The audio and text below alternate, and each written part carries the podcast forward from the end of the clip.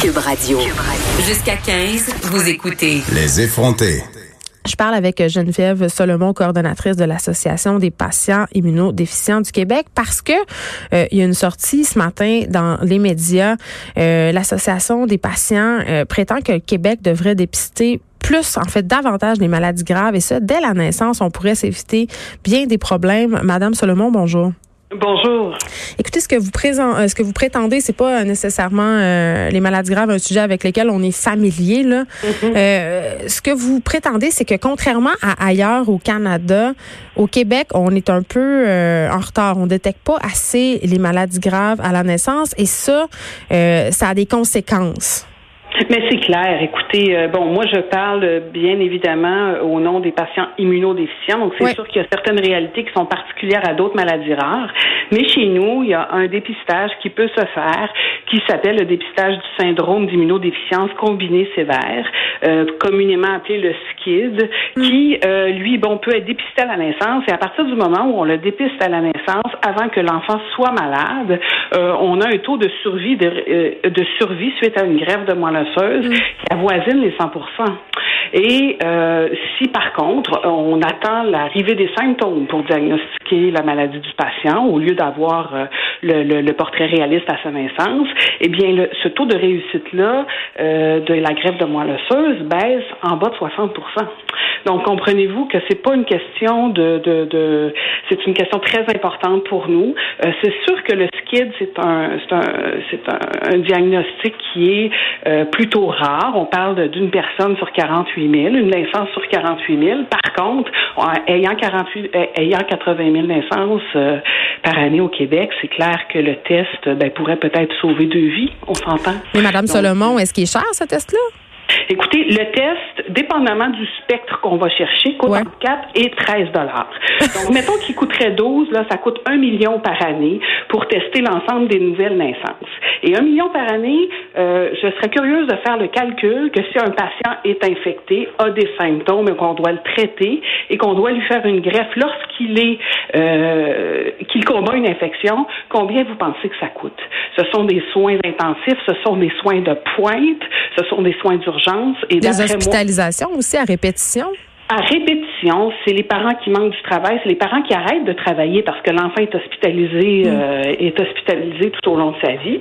Euh, ben pas tout au long de sa vie, mais en tout cas du moins jusqu'à temps qu'il soit guéri. Mais on s'entend, c'est un patient qui n'a pas de système immunitaire. Donc un patient qui n'a pas de système immunitaire, est-ce que je suis obligée de vous faire un... Je pense que vous pouvez, tout le monde peut comprendre qu'est-ce qui arrive à partir du moment où il sort de l'hôpital. là. OK, mais pourquoi on Donc, le fait pas? Pourquoi le ministère de la Santé et des Services sociaux euh, va pas de l'avant avec ce test-là? Parce que je pense, en tout cas, corrigez-moi si je me trompe, que je veux dire, cette façon d'agir-là en ce moment, c'est même contraire à, l'éthique et à notre politique d'usage des médicaments parce qu'on on- on amène des patients, si on veut, par manque de tests ou de soins, à avoir recours à notre système de santé de façon absolument euh, abusive, entre guillemets. Là. Ils vont beaucoup. Là.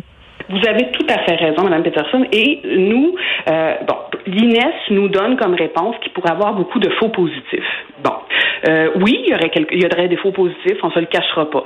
Par contre, euh, moi, pour moi, un faux positif, il n'y a pas un, un spécialiste au Québec, un médecin spécialiste au Québec qui va regarder le test puis ah, il est positif, ok, je fais une grève de moelle osseuse tout de suite. Non, non, c'est vraiment prendre, c'est pas, euh, c'est, de pas avoir assez de, de, de, nos médecins spécialistes sont ont beaucoup de, ce- sont des très grands médecins puis c'est des gens qui sont qui sont capables du meilleur et qu'il n'y a pas un médecin qui va aller faire une grève de moelle sans avoir fait un deuxième test pour avoir une un, un deuxième avis là. Donc euh, moi je trouve que bon de un, de deux, euh, on dit que ça coûterait beaucoup plus cher parce que les parents s'inquiéteraient parce que souvent il y aurait du faux positif puis il y aurait des euh, il y aurait des, euh, des incidences psychosociales et, et économiques.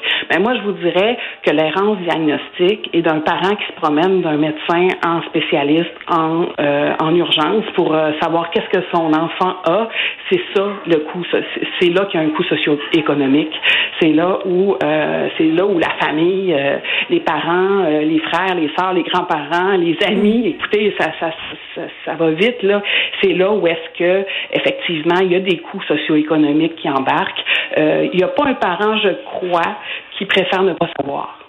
Il n'y a pas un parent qui préfère ne pas savoir. Et en, ne testant pas, en tout cas, euh, corrigez-moi si je me trompe, mais on laisse les enfants, si on veut risquer la mort ou risquer d'avoir des handicaps irréversibles. Il y a un petit enfant en terminant l'année passée euh, mm-hmm. qui est mort à Sherbrooke, un bébé. Mm-hmm. Ça aurait pu complètement être évité s'il avait été testé. Mais exactement. Et puis ça, écoutez, euh, je, vous donne une statistique qui même moi m'a surprise en Ontario, euh, l'année passée, on commençait à faire le, le, le test mm. de dépistage néonatal et euh, dans certaines communautés, euh, des communautés inuites ou des communautés autochtones, pour, pour vous donner un petit, un, un, petit ratio, il y a eu trois dépistages sur 400 naissances. Il y a eu trois cas de, mm. de, de diagnostiqués sur 400 naissances. Donc, c'est ça représente. Ouais. Oui. Donc, tu sais, quand je vous dis là, que c'est pas, c'est pas juste pour une personne, deux personnes, puis de toute façon, est-ce que un million de dollars, ça vaut une vie? Pour moi, oui, là, comprenez-vous? Ben, je comprends, vous, vous êtes une maman, puis je le comprends très bien, mais même si on le prend très, très froidement, quand on parle d'un, d'un test à 12-13 dollars, je pense qu'on peut totalement se le permettre. Madame Solomon, merci de nous avoir parlé. Vous êtes coordonnatrice de l'Association des patients immunodéficients du Québec. Merci beaucoup. Bonne journée. Bonne journée à vous.